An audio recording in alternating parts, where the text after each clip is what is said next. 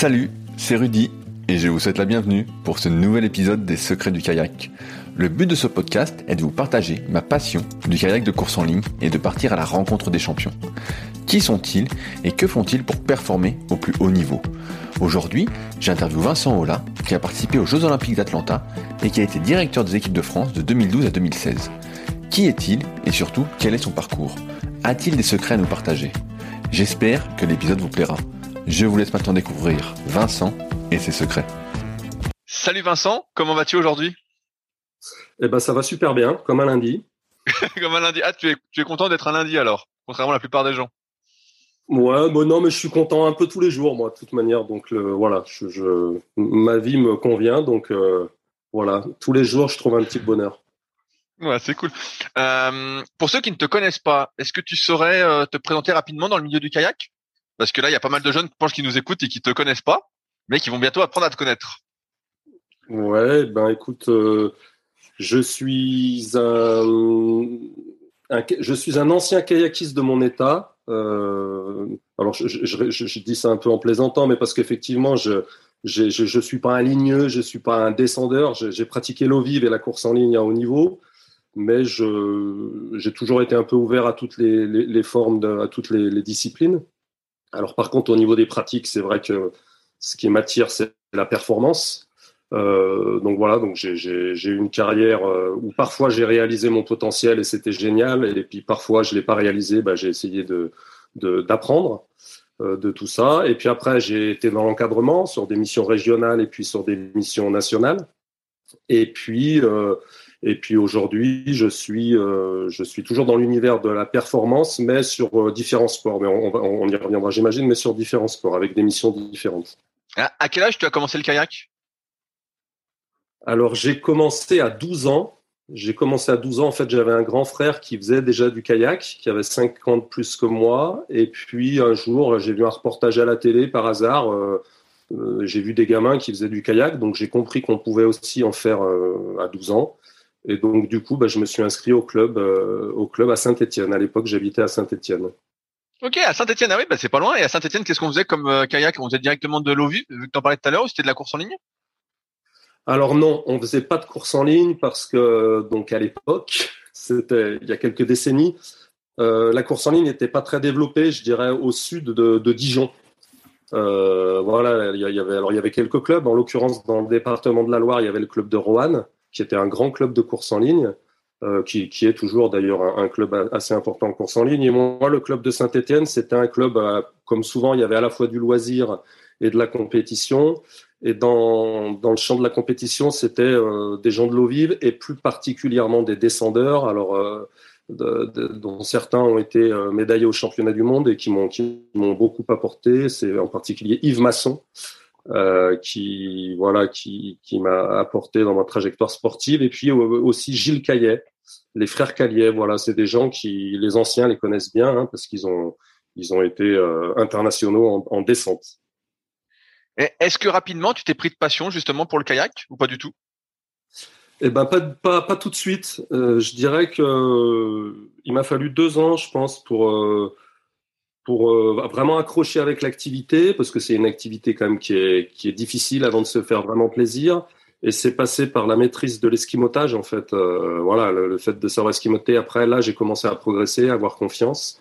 Et puis, ça m'a aussi apporté, euh, à titre personnel, quoi. Voilà, 12, 13, 14 ans, c'est aussi un moment où on se construit en tant qu'adolescent, euh, qu'on qu cherche des repères, un petit peu de confiance aussi. Donc, ça, ça, ça a mis, ouais, deux ans, je pense, à ce que ça devienne quelque chose d'important dans mon quotidien.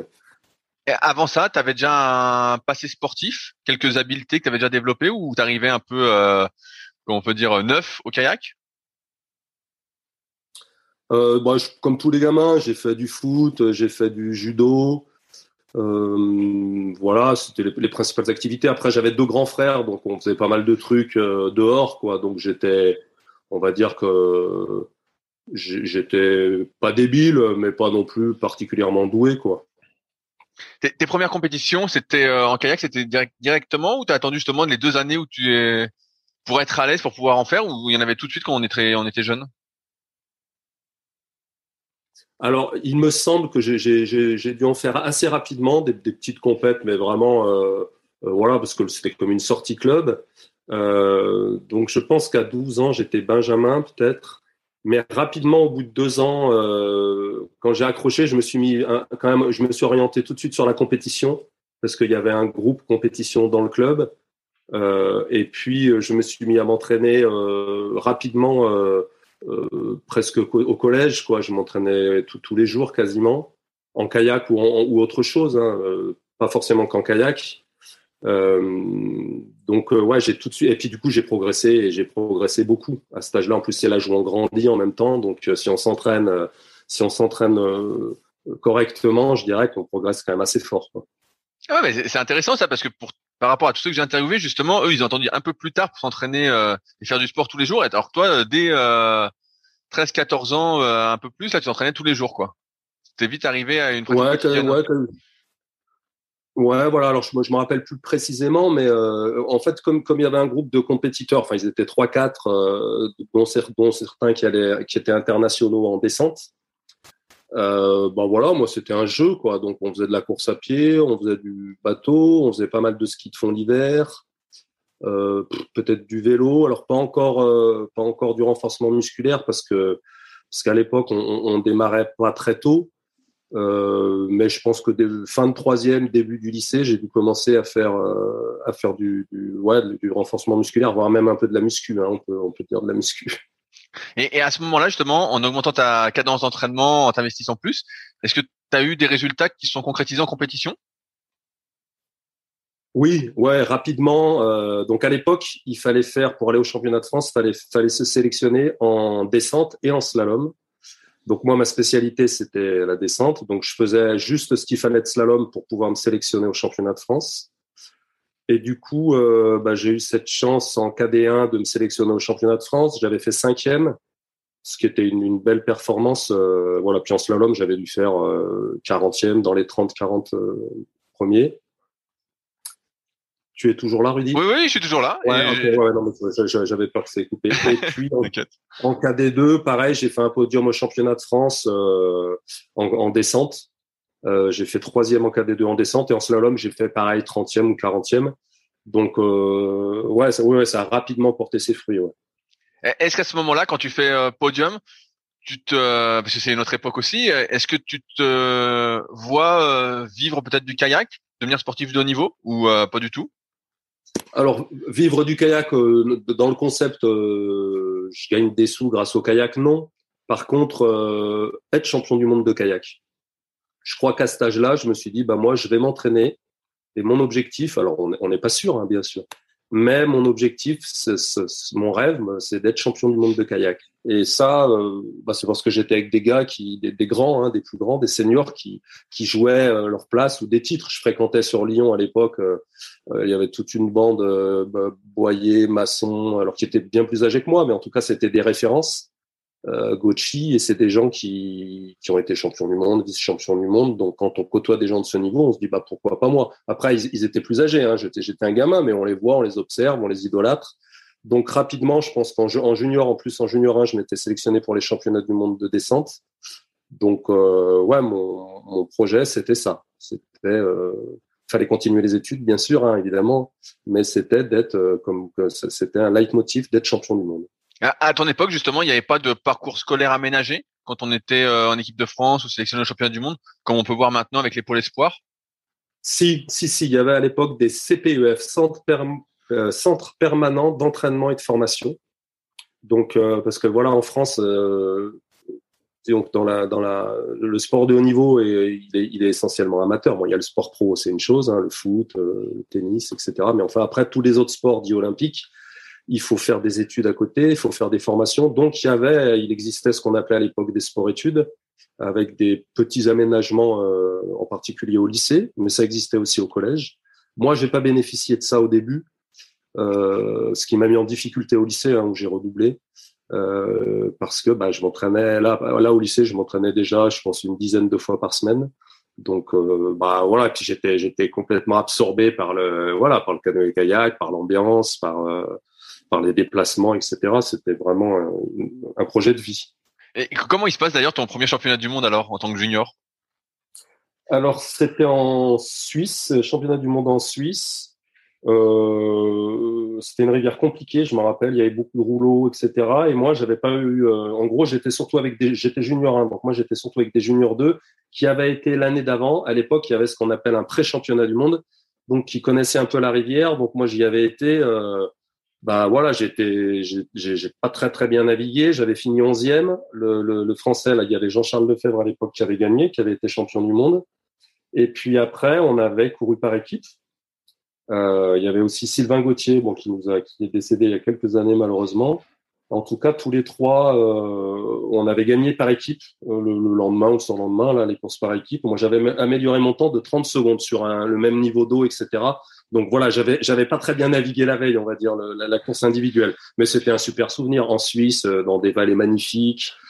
Première action équipe de France, t'es émerveillé, quoi. Donc c'était un, super souvenir. Et, bah, là justement, bah, vu que super souvenir et tout, est-ce que tu te dis, bah, j'y vais encore plus à fond euh, pour l'année prochaine, euh, pour essayer, je sais pas, j'exagère peut-être un peu, mais de viser une médaille ou un titre? Ah bah si si complètement. De toute manière, j'étais déjà j'étais déjà très investi, mais euh, oui, ça m'a confirmé. Enfin, à la limite, je me posais même pas la question. C'est-à-dire que j'étais dans ce projet, j'adorais aller m'entraîner, j'adorais aller me comparer ce qu'il y a, c'est que moi, j'étais quand même tout seul euh, sur Saint-Etienne à, cette époque-là. Après, il y avait, y avait plus, plus personne. Donc moi, je m'entraînais tout seul. On, peut dire vraiment que je me suis construit tout seul. Donc j'avais, euh, pour la réussite d'un entraînement, pour ça je l'ai compris plus tard, hein, mais pour la réussite d'un entraînement, le seul indicateur que j'avais, moi, c'était le chrono. J'avais pas un coach qui me disait au niveau technique, faut faire ceci, cela, au niveau physio. Euh, moi, c'était le chrono. Donc, soit j'améliorais mon temps et c'était une bonne séance, soit j'améliorais pas mon temps et c'était pas une super séance. euh, donc ce qui est, ce qui est, euh, alors tu, tu, construis des qualités intéressantes de détermination, de motivation, de capacité à aller euh, dans des sphères de souffrance quand même assez élevées. Donc ça c'est toujours intéressant.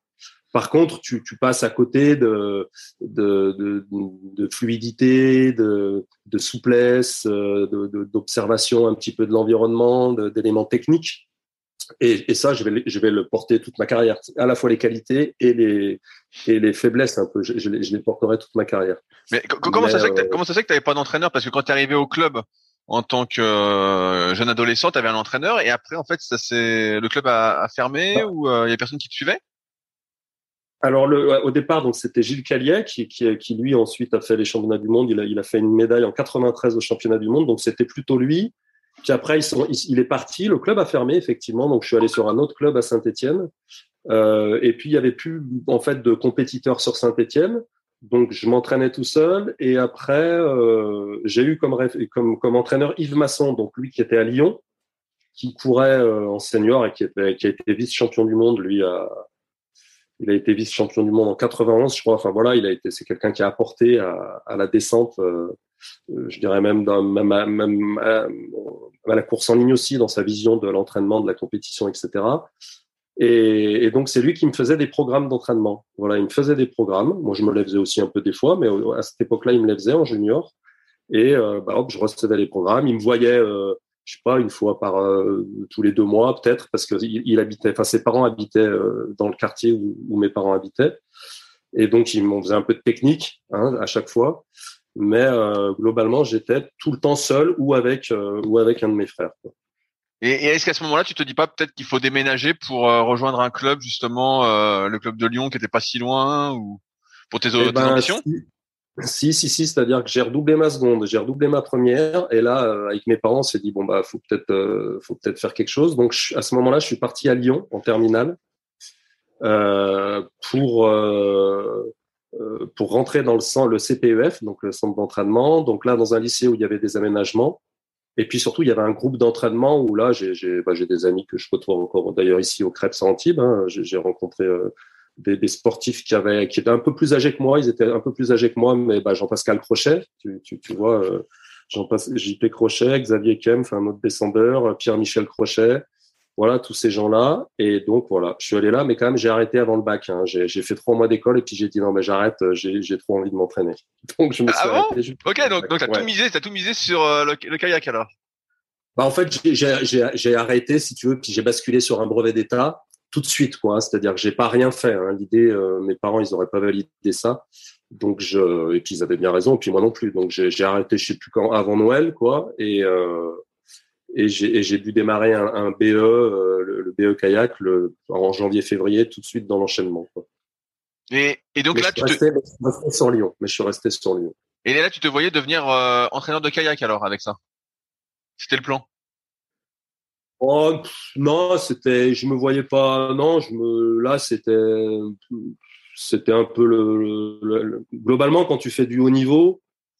Après, euh, souvent, tu es obligé de faire des choix d'études qui vont te permettre euh, de continuer le haut niveau. C'est-à-dire que c'est sûr que tu peux faire médecine, mais ça, ou tu peux être ingénieur. Et, on a quelques exemples de, de sportifs qui ont, qui ont fait du très haut niveau et qui ont fait des hautes études. Mais quand même, euh, ça va être compliqué. Donc généralement, euh, bah, quand on dit qu'on va en STAPS, hein, c'est le gros classique, ou qu'on passe des BE. À l'époque, en tout cas, c'était la principale filière et, aussi où il y avait des aménagements. Maintenant, il y a des textes qui sont sortis qui permettent d'avoir euh, des aménagements dans pas mal de formations post-bac. Mais, à l'époque, la majorité des gars, on allait là-dessus. Mais, mais je peux pas te dire pourquoi. C'était pris un peu dans un mouvement. Hein. Et, à ce moment-là, alors ton entraînement, euh, tu rejoins un groupe d'entraînement, etc. Là, j'imagine que c'est euh, entraînement euh, deux fois par jour, voire trois fois par jour? Ouais, on s'entraînait beaucoup. C'était le père Doux à l'époque, Michel Doux. Donc le père Doux, pour, pour nous, on l'appelait le père Doux, qui était l'entraîneur au centre d'entraînement. Et en gros, c'était, on était un groupe, il y avait un groupe de jeunes là, donc les gars que je t'ai cités, Xavier, JP, Nico Horizon, etc. Et puis il y avait un groupe un peu les anciens, ben, Bruno Boyer, David Yves Masson, etc.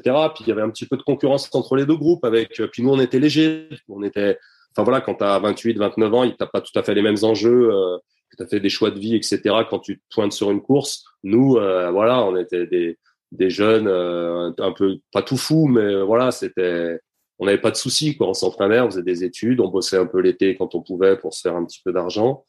Et on s'entendait surtout, ce qui était intéressant, c'est qu'on s'entendait bien et qu'on était adversaires, effectivement, euh, évidemment, mais on avait aussi beaucoup de partage. On était en appart ensemble, euh, tu vois, euh, sur Lyon. C'était, il y avait beaucoup de partage, beaucoup de partage et d'échanges entre adversaires, ce qui nous a fait progresser. À, à quoi ça ressemble des entraînements de kayak de descente? Puisque moi, j'ai surtout interviewé des personnes qui font de la course en ligne ça me parle plus. En, descente, qu'est-ce qu'on fait? On fait aussi de l'eau plate, on fait de la descente euh, tous les jours aussi. Comment ça comment ça marche? Bah, à l'époque, on faisait donc on, maintenant les, les, descendeurs ils font vachement de courses en ligne. À l'époque, on faisait pas beaucoup de courses en ligne, on, en faisait même quasiment pas. Par contre, tu fais donc des, activités. Bon, il y avait beaucoup de musculation, il y avait bah, du ski de fond l'hiver, de la course à pied, et puis après en bateau, bah, tu as une partie d'eau vive quand même nécessaire. Et puis sur le plat, tu fais des choses qui pourraient ressembler à ce que tu fais en, course en ligne. Après, tu as des, indicateurs hein, légèrement différents, parce qu'en course en ligne, tu es vachement sur la notion de cadence gestuelle. Euh, tu l'es un peu moins, à l'époque, on était un peu moins sur la, descente, mais bon, on peut dire que ça se ressemble un peu quand même. Hein. Les, séances, c'est pareil, c'est EB1, EB2 euh... Non, non, parce que B1 B2, c'est arrivé en 97 en France, mais c'est euh, en, course en ligne. Hein, c'est arrivé en 97. Là, ce que je te parle, c'est dans les années 92, 93, 94. Donc, on parlait bah, le, des physios habituels, hein, de la CAPA, de, de l'endurance fondamentale, euh, de, de, la puissance aérobie, des choses comme ça. Et, et, et pour la descente, qu'est-ce qu'on fait euh, en priorité en termes d'entraînement, en majorité? Je trouve ça, sais, la période de compète, c'est comme en course en ligne, c'est-à-dire en gros, c'est printemps et été. Donc, tu as un gros bloc hivernal euh, où tu fais de la PPG et puis euh, de la préparation physique générale et puis de, l'endurance, on va dire. Et puis, euh, et puis, dès que tu peux faire de l'eau vive, en particulier février-mars, tu fais de l'eau vive. Et puis après, tu as des phases d'affûtage. Euh, tu as des phases d'affûtage euh, où tu joues bah, en fonction des dates des compétitions.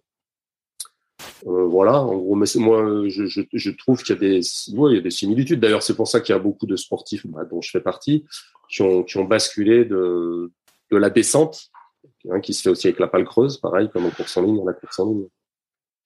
Et euh, en, en descente, est-ce que vous aviez des stages, comme il y a maintenant, par exemple, pour la course en ligne? Est-ce qu'il y avait des stages pour, les pour les découvrir justement euh, les rivières, euh, des lieux de compétition ou autres, justement pour se faire un peu à, à plusieurs, euh, je sais pas comment on pourrait dire, euh, plusieurs classes? Ouais, tout à fait. On, on, on faisait des stages. Euh, alors tu as des stages bah, plus ou moins toutes les vacances. sauf à Noël peut-être. Et puis, et puis, donc on allait sur des rivières. soit on allait sur des rivières des grands classiques. Je me rappelle à, l'automne, souvent on allait sur la Durance. Il y avait des stages inter, interrégionaux. Soit des fois on allait sur des rivières pour préparer des, des compétitions. Et puis aussi, ce qui avait aussi de particulier, c'est que des fois, on s'organisait des stages. C'est-à-dire qu'en descente, souvent, tu, entre athlètes, on se disait, bon, bah voilà, il va y avoir une pige sur l'Aude. On connaît pas bien cette rivière. Et ben, on essaie de voir quand est-ce qu'il va y avoir de l'eau. On se réserve nos hébergements. On part trois, quatre jours. On a quelqu'un qui nous fait les navettes, un peu de vidéo. Et puis, on descend ensemble. Et puis, on essaye des trajectoires. On dit à droite, à gauche, ça passe mieux, etc. Là, tu, tu es autonome parce qu'il y avait un petit peu moins de moyens quand même sur la descente. Donc tu développes, et moi c'est ce que j'adore dans cette discipline et que j'adore encore aujourd'hui, c'est que tu développes une forme d'autonomie, une forme de prise en charge. Et comme c'est pas très simple, on peut dire que ton projet c'est le tien. Tu, tu, tu vois, tu, tu, c'est pas tes parents, tu pagais pas pour ton entraîneur, il y a, y a, pas un gros poids des clubs non plus, qui peut arriver en, course en ligne. Là, les athlètes, on peut dire qu'ils s'approprient leur projet. Ça, c'est vachement important, ça, de, de pagayer pour soi et pas pour quelqu'un d'autre. Comment elles se sont passées euh, tes années euh, après que tu aies rejoint Lyon justement en termes de compétition? Est-ce que tu as réussi à performer, à devenir champion du monde? Ouais, ça a été difficile. Bah, en junior 2, après, euh, en junior 2, il y avait des. Alors, bah, du coup, c'était les championnats du monde, c'était tous les deux ans en junior. Donc, en junior 2, il y avait les pré-mondiaux en Norvège. Donc j'avais fini troisième. Moi, j'étais un petit peu déçu parce que je voulais gagner, mais c'était euh, c'était bien. Et après senior 1, senior 2, bah ça a été difficile hein, parce que je me rappelle euh, les piges ou les championnats de France. Euh, bah voilà, je avec les grands quoi. Donc c'est quand même une marche qui est assez haute où tu t'entraînes beaucoup. Donc à l'époque, moi j'étais au bataillon de Joinville, donc on s'entraînait vraiment beaucoup beaucoup avec tous les copains là, toute une ribambelle de descendeurs. Mais il y avait aussi des slalomeurs et des ligneux. Et, d'ailleurs, c'est cette année du bataillon de Joinville. Donc j'avais 20 ans, c'est cette année-là que j'ai découvert la course en ligne. C'est la première fois que je suis monté dans un bateau de course en ligne. J'étais jamais monté parce qu'on s'entraînait là-bas, c'était un peu plus pratique de faire de la course en ligne. Donc du coup là, on, on a démarré euh, comme ça la course en ligne. Mais sur mon projet descente, eh ben, bah, je savais que j'allais pas être champion du monde du jour au lendemain. Euh, donc euh, voilà, fallait construire, travailler, progresser. Mais voilà, c'est un moment où c'est un petit peu dur. Heureusement qu'il y avait une bonne ambiance et puis que bon voilà, moi j'aimais aussi m'entraîner et puis que je continuais de progresser, mais pas. Des fois, tu t'entraînes beaucoup, c'est pas linéaire la progression. Hein. Des fois, tu t'entraînes beaucoup et puis ça paye pas tout de suite. Euh, puis des fois, tu vas passer un cap euh, sur deux trois mois, euh, tu sais pas trop pourquoi. Euh, voilà, c'est ce qui fait un peu aussi la, la, beauté de l'entraînement. Sinon, s'il y avait une recette, euh, ça, il y aurait moins d'enjeux quoi. Tu, te souviens de la, première fois où tu es monté dans le bateau de course en ligne? Comment c'était? La première fois, je vois exactement non, mais par contre, les premières fois, euh, on naviguait à, donc à, comment, au BJ. c'était, c'était, c'était pas mal. En fait, ce qui m'a plu tout de suite, et, ça, je crois que c'est la grande différence entre la descente et, la course en ligne, c'est la confrontation directe. C'est-à-dire qu'en course en ligne, ton adversaire, il est à côté de toi et donc, dans l'instant de l'effort, de la compétition, tu vois, euh, tu vois où tu te situes. En descente, tu es plus euh, face à un chrono et puis tu comptes les points à l'arrivée. Donc, c'est une approche mentale qui est un peu différente, au-delà en plus de la rivière. Hein. C'est-à-dire qu'on est bien d'accord qu'il y en a d'un côté c'est plat et de l'autre côté il faut euh, gérer des, des, éléments qui sont mouvants, euh, où il faut des grosses qualités d'adaptation. mais la confrontation directe, c'est ça qui m'a séduit et puis aussi, l'idée de se dire, euh, bah, en descente, on n'a pas les Jeux Olympiques, mais mine de rien, en course en ligne, il y a un truc, là, c'est les Jeux Olympiques. Et voilà, quand tu as 20, 22 ans, ça fait un peu rêver. Mais là, par contre, ça fait juste rêver. Hein, c'est pas. Voilà, ça va pas beaucoup plus loin. Est-ce que tu sentais une différence en termes de stabilité, justement, entre la descente et la course en ligne? Ah oui, dans les bateaux. Comment c'est en, en, en termes de différence? C'est-à-dire l'expliquer bah, je dirais que si je veux enlever mon t-shirt dans un bateau de course en ligne, ça va être compliqué. ça va être compliqué que j'enlève mon t-shirt en kayak, en descente. Euh, ça va être moins compliqué. Euh, non, un, bateau de course en ligne, c'est largement plus instable qu'un bateau de descente. Un bateau de descente, tu es quand même stable quoi dedans un bateau, de descente ce qui est difficile pour moi de, de souvenir et puis pour en avoir refait depuis en n'étant pas entraîné c'est la conduite la conduite du bateau de descente euh, avec des courants, des marmites, des choses comme ça, c'est c'est vachement complexe quoi. ça demande beaucoup d'anticipation, de, de, de, regarder la rivière, lire la rivière, savoir ce qui va se passer s'il y a un courant qui arrive sur le côté. Et puis après, là-dessus, il faut aller vite. C'est-à-dire qu'il faut passer aux bons endroits, il faut aller vite, il faut gérer des fois des temps forts, des temps faibles. Euh, il y, a, y, a, des éléments à prendre en compte entre euh, la profondeur, la trajectoire, la vitesse du courant, ce qui va se passer derrière. Euh, donc c'est c'est c'est largement, enfin c'est très différent de la course en ligne où là tu l'objectif c'est de battre le voisin. À la limite, j'ai envie de te dire, peu importe le temps que tu vas mettre, il faut trouver une solution pour déplacer ton bateau le plus vite possible, mais avant tout pour battre les autres. Et, justement, bah, sur ces premières séances de course en ligne de confrontation, est-ce que tu étais devant euh, tes euh, collègues? Je je me rappelle plus précisément, mais par contre, je sais que moi, quand j'étais descendeur, euh, ma qualité première, c'était pas tout ce que je viens de te décrire avant, de lire la rivière. voilà, moi, la rivière, normalement, quand tu es un bon descendeur, la rivière, c'est quelque chose qui t'aide. Et tu vois, qui t'aide à accélérer ton bateau. Moi, la rivière, elle avait plutôt tendance à me gêner. Donc, en tout cas, j'avais un besoin d'exprimer euh, des qualités physiques. Et, avec la rivière, des fois, j'avais l'impression que j'y arrivais pas.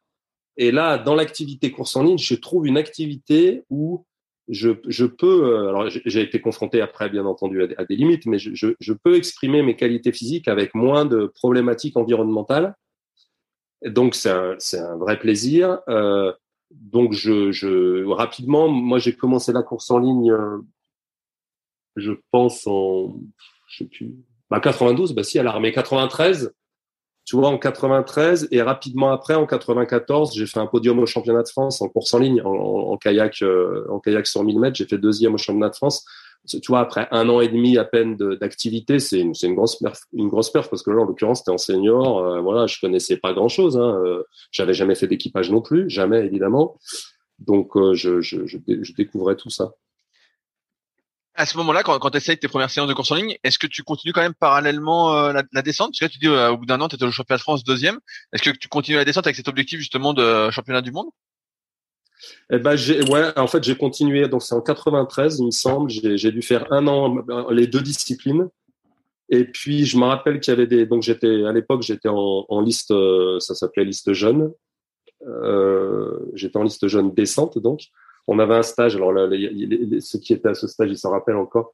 On était en stage sur les drances parce qu'il devait y avoir des piges. Je sais plus pourquoi on était en stage sur les drances. Et bon, je me suis pris un short mémorable sur le rapide de la pile j'ai nagé, j'ai explosé mon bateau, je me suis fait mal à l'épaule et tout. Et en revenant du stage, je me suis dit, bon, allez, c'est bon, c'est mort, j'arrête, j'arrête la descente, je vais me consacrer qu'à la course en ligne. Et, euh, c'est, là que ça a basculé. Euh, tu vois, j'ai, dû faire les championnats de de descente encore en 93. Et 94, je me suis mis à la course en ligne. À l'époque, euh, j'ai aussi rencontré la, mère, la, mère de mes enfants, mon ex-femme Sabine Kleinens. Donc, du coup, j'étais dans un projet un peu similaire de de faire de l'eau vive et puis de, de, de, faire de la course en ligne aussi. Donc c'est vrai que ça, ça, ça, m'a, ça m'a renforcé un peu dans mon projet. Donc en 94, j'ai basculé exclusivement, il me semble, ouais, sur la course en ligne et on habitait à l'époque donc à Vers-sur-Marne. Ok, c'était fil en région parisienne alors. Ouais, voilà, ouais, c'était un fief de, de, bah, évidemment, il y avait eu les championnats du monde en 91.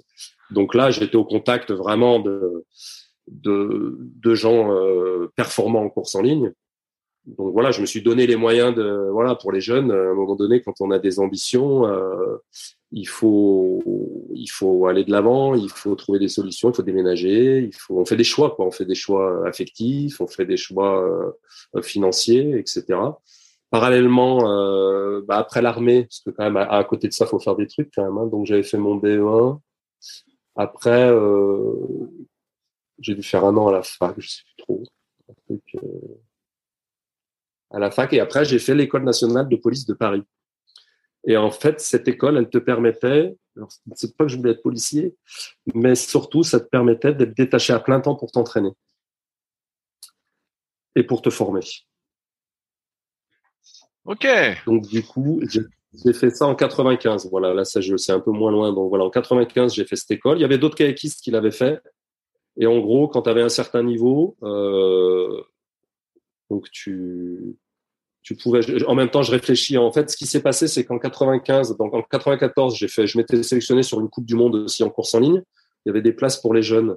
Donc, il y a une Coupe du Monde qui était à Vers-sur-Marne. À l'époque, de temps en temps, il y avait des Coupes du Monde à Vers-sur-Marne. Donc là, j'avais été pris chez, pour, il y avait une place pour un jeune, donc j'avais été pris. Et du coup, après, en 95, tiens-toi bien, donc pour faire le K4 senior pour les championnats du monde, il fallait candidater par écrit. C'était pas une pige où tu t'affrontes sportivement. C'était une candidature écrite. Tu disais, j'ai envie de faire du K4 avec l'aide de motivation. Et euh, l'équipe de l'époque, le staff, bah, bien sûr, qui regardait les résultats sportifs, et il a construit le K4 comme ça. Et moi, en 95, donc, je suis rentré dans le K4, euh, dans ce fameux K4 avec Maxime Beaucon, François During et Christophe Rouffet. Il me semble que c'était ça. On était tous les quatre, je crois. Christophe, François. Ouais, je crois que c'est ça. Mais est-ce que ça n'a pas été difficile, de quitter ton groupe de euh, descente? Où a priori bah, c'était tes super potes, etc. pour partir justement à la course en ligne et intégrer un autre groupe peut-être? Alors, c'était pas difficile parce que parce que j'étais focus sur mon projet sportif. Par contre, ce qui m'a un peu déstabilisé, c'est la culture. C'est une culture différente. Là, j'ai vraiment pu voir, euh, euh, bah voilà, la culture de la descente, euh, qui est un sport vraiment euh, plein air, euh, où on prend de l'autonomie. Euh, faut être des merdes, quoi, quand même. Hein. Et puis l'activité, qui est dans l'anticipation, l'adaptation, bah, les gens qui la font, ils sont comme ça dans la vie de tous les jours. Voilà, tu as aussi derrière une manière d'éduquer les enfants. Enfin, voilà, c'est il y a une approche de, de, je veux dire, de l'activité sportive, de la performance et donc même de la vie. Et en course en ligne, bah, c'était différent.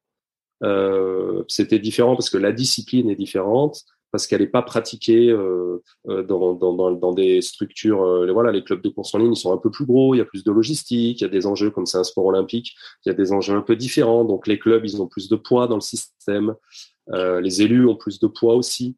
Et donc j'ai été un peu déstabilisé par ça. Et puis du coup, l'échange entre sportifs, du fait que tu es en confrontation directe aussi, hein, globalement, euh, elle est, elle est moins euh, naturelle. Alors il y en a bien sûr, mais c'est moins naturel. Donc ça, ça m'a perturbé.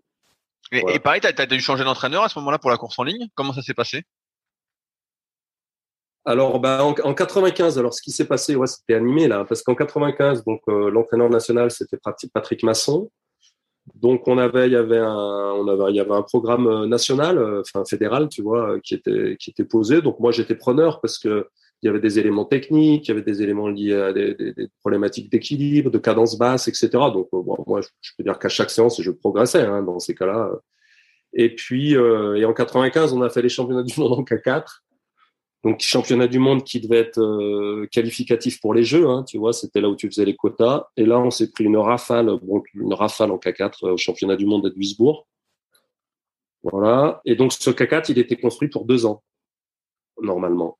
Et puis moi, bah, après l'été, j'ai dit euh, à la Fédé, j'ai dit moi, je me retire du K4. Voilà, je démissionne du K4. je vais me concentrer sur le monoplace et je vais essayer, je vais essayer d'aller aux Jeux Olympiques en K1 monoplace. Bon là, je me, bon, t'imagines que ça, je me suis fait un peu euh, chambrer, brancher euh, fortement, parce que bon, les mecs qui arrivent, ça fait deux ans qu'ils font de la course en ligne, je vais dans un camion, et puis je dis non non, je m'en vais, je vais tenter le truc en monoplace. Euh, bon voilà, ça en a fait sourire plus d'un, mais euh, j'étais en accord avec moi-même. Voilà, c'était ça que je voulais. Quoi. Donc en 96, ça, en fait, ça, te semblait possible Ça te semblait possible justement d'aller au jeu à ce moment-là? Ouais, ça me semblait en tout cas pas impossible. Ça me semblait pas impossible. Et puis, euh, je préférais euh, être dans mon projet et puis me rater que être euh, coincé dans un projet K4 où tu n'as pas trop les, les, les, les, clés en main et puis a priori me planter. Donc, donc parce qu'après en, en 96, moi je me, je me faisais mes programmes d'entraînement tout seul, c'est-à-dire j'étais mon entraîneur. Ok, donc, donc tu as gardé cette habitude que tu avais un peu plus jeune de t'entraîner seul, quoi, en fait. Ouais, alors je, m'entraînais quand même avec des gens parce que tu toujours, euh, arrives toujours à trouver quelqu'un, tu vois, tu as ton programme, mais tu l'adaptes parce qu'il y a un autre bus qui monte sur l'eau qui fait tel truc. Mais euh, la, la, programmation, la planification et la programmation de l'entraînement, c'était moi qui me la faisais, voilà, de A à Z. Et puis de temps en temps, j'étais revenu voir Yves Masson où on a eu des échanges deux trois fois dans l'année. Euh, sur des aspects techniques, sur voilà, c'était un interlocuteur qui me qui me convenait. Euh, mais sinon, je, faisais tout seul. Euh, bah, bah, après, j'avais quand même des connaissances parce que après la police, j'avais fait un, un BE2. J'étais dans la préparation du concours du prof de sport, donc j'avais quand même des. Pardon, 96, peut-être pas encore. C'est après ça. Non, excuse-moi, c'est après. C'était après. Mais bref, j'avais quand même. J'ai toujours été intéressé par la physiologie en fait. Et euh, est-ce qu'à cette époque, justement, donc il y a 25 ans, est-ce qu'il y avait euh, justement tout ce qu'il y a comme aujourd'hui, euh, euh, préparation mentale, pour faire de la méditation, des trucs comme ça, ou c'était vraiment que l'entraînement, l'entraînement? Alors bah, là, c'est une bonne question que tu poses, tu vois, parce que donc il y avait beaucoup moins d'outils, c'est clair. Alors, je te parle, il y avait les cardio fréquences-mètres, hein, bien sûr, mais sinon aujourd'hui, les sportifs, ils ont vachement plus d'outils de mesure euh, qui donnent des données. Nous, à l'époque, on avait très très peu.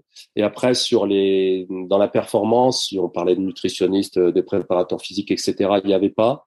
On commençait tout juste à parler de préparation mentale. Il se trouve que moi, j'ai été toujours attiré par cette dimension-là. Euh, donc, en 96, j'avais un, un architecte mental, même comme il se définissait, mais c'était super.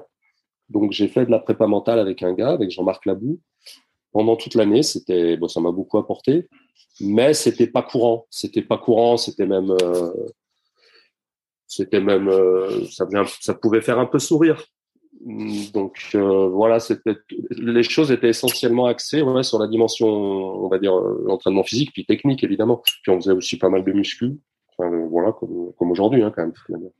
Mais il y avait moins d'interlocuteurs dans la perf. Aujourd'hui, aujourd'hui, un entraîneur national, il est amené à gérer une équipe qui est autour de l'athlète. Et c'est ça son vrai enjeu. C'est un manager. Il y a un préparateur mental, un diététicien, un préparateur physique. Et déjà, quand tu as ces trois-là, tu vois, tu, tu dois manager l'équipe. Et le patron, ça doit être l'entraîneur normalement. Mais du coup, c'est des compétences différentes d'il y a 25 ans. Quoi. Voilà, il y a 25 ans, il tenait un chrono, il regardait des vidéos.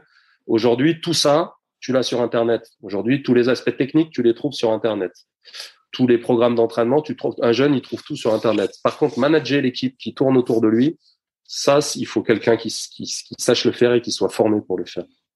Ouais, j'ai envie de te dire, il faut quand même quelqu'un sur l'eau pour te dire si ta technique, euh, pour t'aider un petit peu quand même, parce que tu peux regarder toutes les vidéos du monde comme j'ai fait.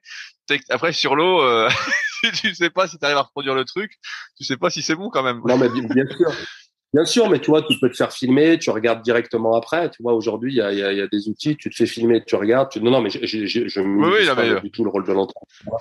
Mais il est encore, il doit être encore plus compétent. Euh, en, en, 95, je sais pas si ça se passait comme, comme aujourd'hui, mais normalement, euh, un an avant, tu as les qualifs, euh, as les sélections entre guillemets pour, pour les Jeux. Là, vous n'aviez pas de place en K1000 justement. Quelle est ta discipline pour les Jeux euh, plus tard? Tu as dû faire des rattrapages comme ça se fait maintenant? Ouais, exactement, parce qu'à l'époque, je me rappelle plus qui est-ce qui faisait le K1000, mais en tout cas, il n'avait pas été qualifié à Duisbourg. Donc du coup, eh ben, au mois d'avril, euh, ben, en 96, alors avril-mai, je sais plus exactement, mais il y a eu les piges françaises, donc là, il fallait gagner en K1000, donc j'ai gagné. Et derrière, on avait une régate de, de, de, rattrapage qui était en Espagne, à Séville, et il fallait finir dans les deux premiers, je crois, ou trois premiers, je sais plus. Et moi, j'ai fini peut-être dans les trois premiers. Moi, j'ai fini deuxième, donc du coup, bah voilà, en finissant deuxième, j'étais, euh, je, récupérais le quota et c'était moi comme c'était moi qui l'avais, comme euh, ça se fait un peu aujourd'hui, vu que c'était moi qui l'avais récupéré, c'était moi qui étais sélectionné pour les Jeux. Et, et, donc là, est-ce que c'était, euh, tout à l'heure tu parlais d'un rêve des Jeux Olympiques, est-ce que c'était un rêve justement de te sélectionner et un peu plus largement, est-ce que ces Jeux Olympiques ont été un rêve pour toi? Alors ouais, c'était super. Je veux dire, quand je me suis sélectionné pour les Jeux, j'étais, parce que c'était quand même, c'était loin d'être gagné d'avance quand même. Euh, donc c'était quand même une surprise. Pour moi, c'était quand même une surprise, et dans le milieu du kayak aussi, que, que quelqu'un qui rêve comme ça depuis deux, ans et demi, qui fait du bateau, de la course en ligne. Donc c'était génial. Après l'expérience olympique, euh, je dirais que bah, j'avais tellement peu d'expérience de, de, compétition de haut niveau que, bah, comme beaucoup de sportifs, j'étais un peu spectateur été un peu bouffé par l'événement. Euh, parce qu'il y a un paquet cadeau aux Jeux Olympiques qu'on n'a pas l'habitude d'avoir euh, dans nos sports. Quoi, hein. Je veux dire que ce soit au championnat du monde ou donc il y a une dimension émotionnelle qui est d'ailleurs je, vais en tenir compte tout au long après de ma carrière de cadre, mais il y a une, y a une dimension émotionnelle qui est super forte aux Jeux Olympiques. Donc oui, c'était c'était un très bel événement, voilà évidemment, bon, il n'y avait pas une super ambiance dans l'équipe, euh, dans l'équipe de course en ligne, franchement. Euh, et puis moi, après, ma, ma performance, euh, bah, j'étais super déçu, quoi. Voilà, clairement, j'ai fait une demi-finale. Je sais plus combien j'ai fait en demi-finale, mais euh, j'étais, j'étais venu. Alors, je me doutais bien que j'allais pas être champion olympique, hein, ni même médaillé, mais j'aurais aimé aller en finale. Voilà. Et ça, aurait été, ça aurait été super, hein, d'ailleurs. Ça aurait été quand même, même une surprise. Mais c'était un petit peu ça mon objectif. Tu, tu, tu penses que c'est le, le stress entre guillemets qui t'a bouffé pour ne pas aller en finale?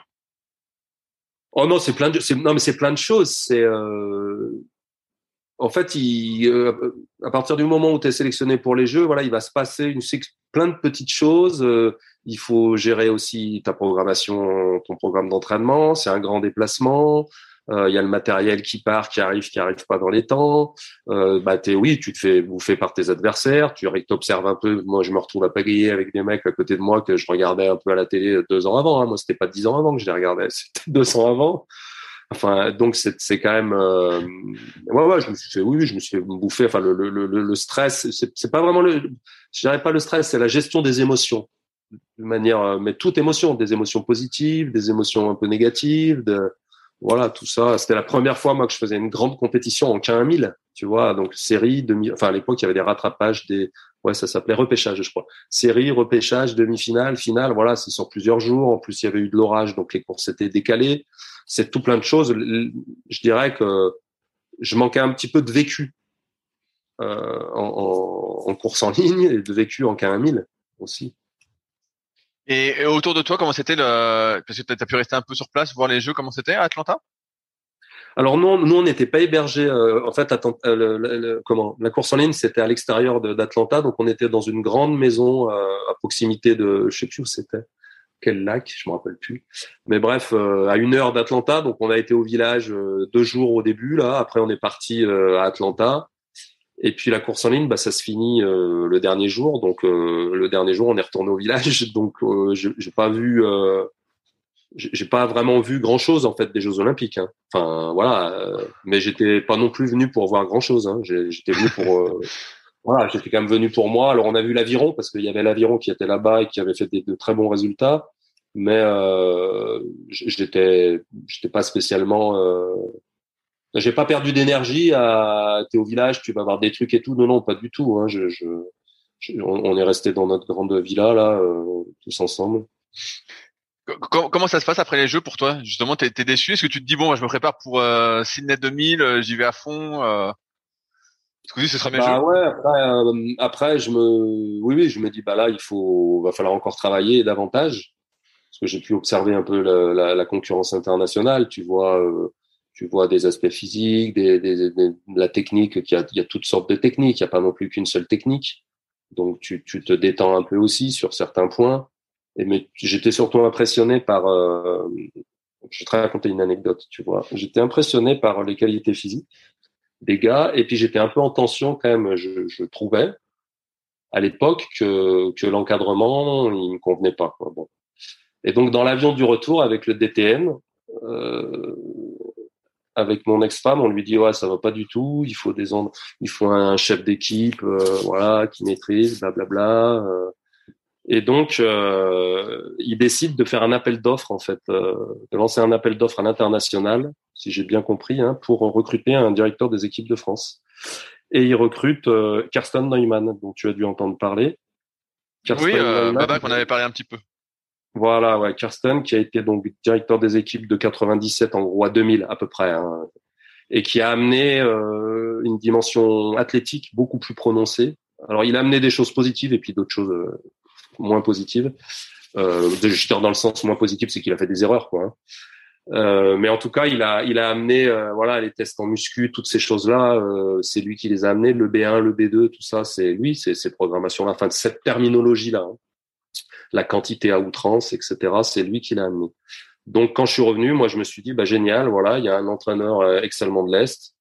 Euh, donc on, bah voilà, on était à Vert, toujours pareil. Tu t'entraînes beaucoup. Tu donc 97, j'ai fait plutôt une saison pas mal. Mais là, il y a un mec qui est arrivé, un Martien, on sait pas d'où là, un petit Alsacien qui s'appelle Babac, et en 97 qui arrivait, qui était super fort, jeune, euh, euh, qui, qui, avait une approche de la compète un peu déstabilisante pour les entre guillemets les anciens comme moi. et puis qui a un peu qui a un peu bousculé les codes de, de, de, de, tu vois je viens de te parler de préparation physique etc Babac il avait d'autres qualités de glisse etc, etc quoi. Mais, est-ce que, est que, malgré tout, tu, tu, progresses toi dans ta pratique? Tu vois que, je sais pas, tu glisses mieux, euh, tu es plus détendu, euh, tu bats tes records. Euh? Alors, je, progresse dans mes points forts. C'est-à-dire que mes points forts, moi, c'était quand même la, dimension physique. Donc, by il n'a fait que renforcer mes points forts. Euh, par contre, euh, bah justement, ces, problématiques que j'identifie, moi, de fluidité, de souplesse, d'élasticité, euh, j'ai beau travailler, travailler dessus, je progresse que tout doucement. Quoi. Voilà, j'ai du retard. En fait, j'ai du retard et tout j'ai du retard. Donc, il faut essayer de le combler, mais j'ai du retard. Après, sur l'aspect athlétique, je dirais que je suis dans les critères euh, par rapport à ce que je, je, je souhaite faire à l'international. Et puis au niveau mental euh, aussi, je suis plutôt, euh, c'est plutôt un point fort, quoi. Mais l'élément qui me limite, c'est, euh, on va dire grossièrement, c'est la technique. Et, et, et, je vais, je vais, je vais progresser, mais trop lentement voilà, trop lentement tout au long de ma carrière. Est-ce que tu penses que c'est parce que tu as commencé par la descente? Je, pense que c'est il y a, y a de ça et puis surtout je pense que c'est que je me suis entraîné tout seul et j'ai pas été sensibilisé à, à, à cette dimension-là. J'ai pas fait des exercices de prise de vague, par exemple. Tu vois, prendre la vague quand tu t'entraînes en kayak de descente, tu navigues tout seul.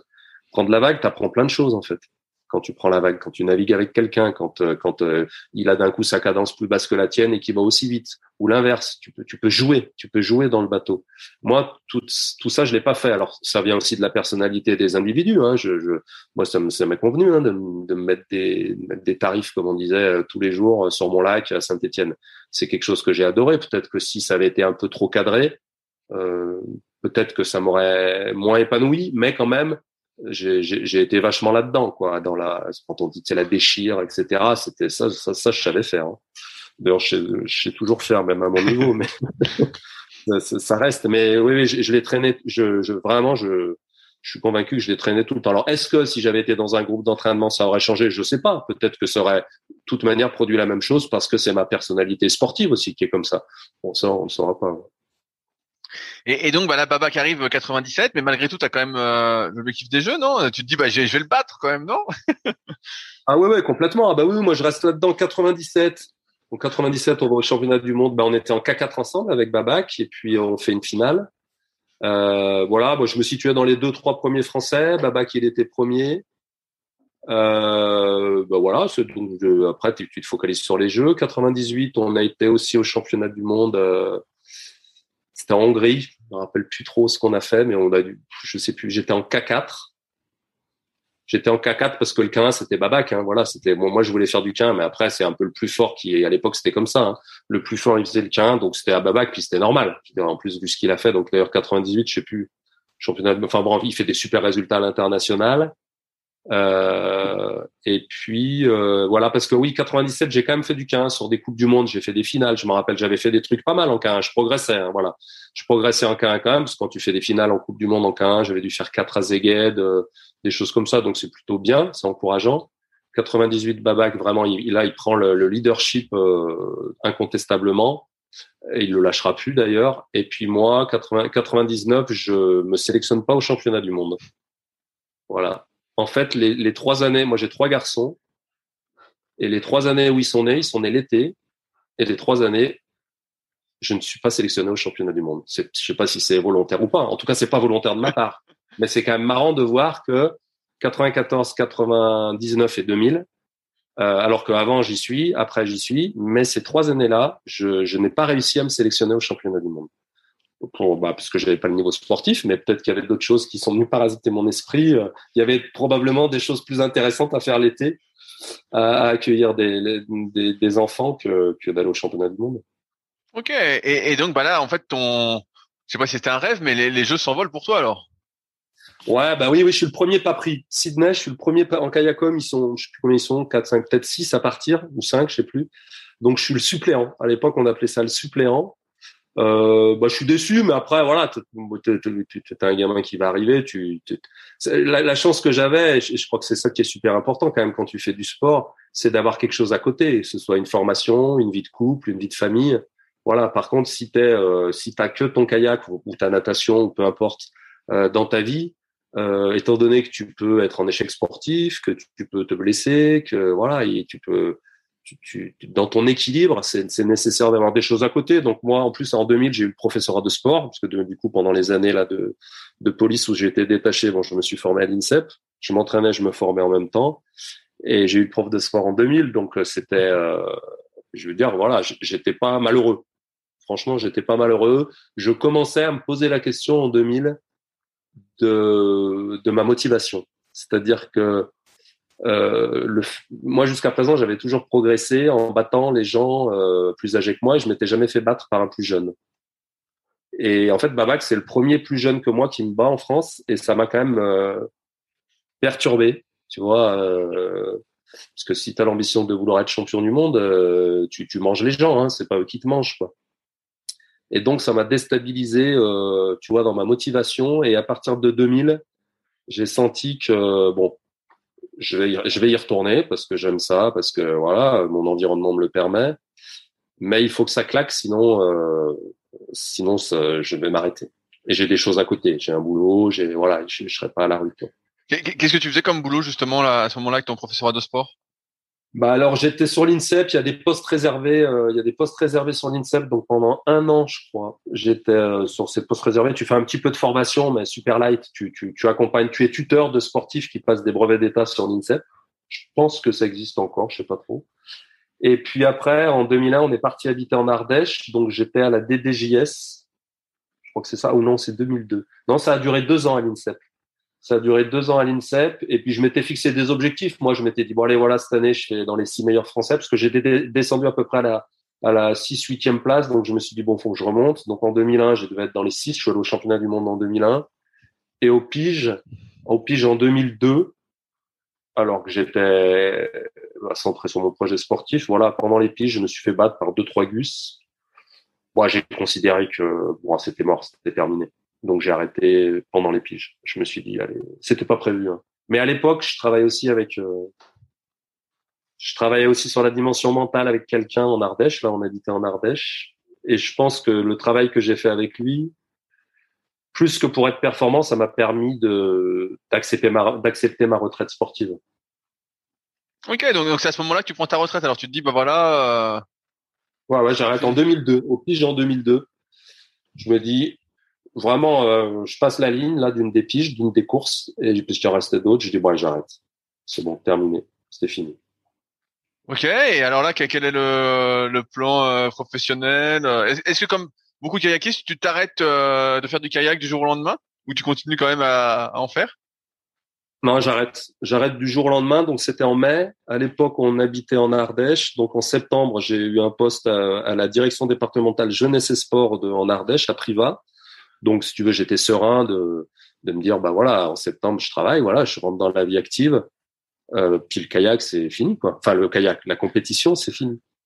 Donc, c'est quelque chose qui, bah, franchement, les premières semaines où tu t'entraînes plus et où tu plus cette pression de, de, de, faire un résultat, enfin, cette pression sportive, c'est bizarre. Enfin, c'est une autre vie. Hein. C'est, c'est, il se passe un truc, quoi. Tu, tu, tu changes la vie. Moi, la vie, elle a changé, mais en bien. Hein. Elle a, ça m'a allégé de quelque chose qui, voilà, qui tous les matins quand tu te lèves, qu'il faut être performant. Le jour où tu as pu ça, euh, bah c'est, moi ça m'a fait du bien. Ok, ouais, ça t'a pas manqué de monter sur l'eau tous les jours? Non, non, non, pas du tout. Pas du tout, mais je pense que voilà, j'avais trois enfants, euh, un boulot, euh, j'avais des choses à côté, quoi, tu vois, qui, qui me m'épanouissaient. Et, et, donc, je, au début, je, je, pense que je faisais, ouais, alors du kayak, c'est sûr que non, j'en faisais plus. Je faisais peut-être un peu d'autres sports, mais euh, pas, pas plus que ça non plus, quoi. Ok. Et comment ça se passe alors pour toi dans les années qui suivent euh, et ton retour justement euh, au kayak, on va dire, mais dans une autre sphère?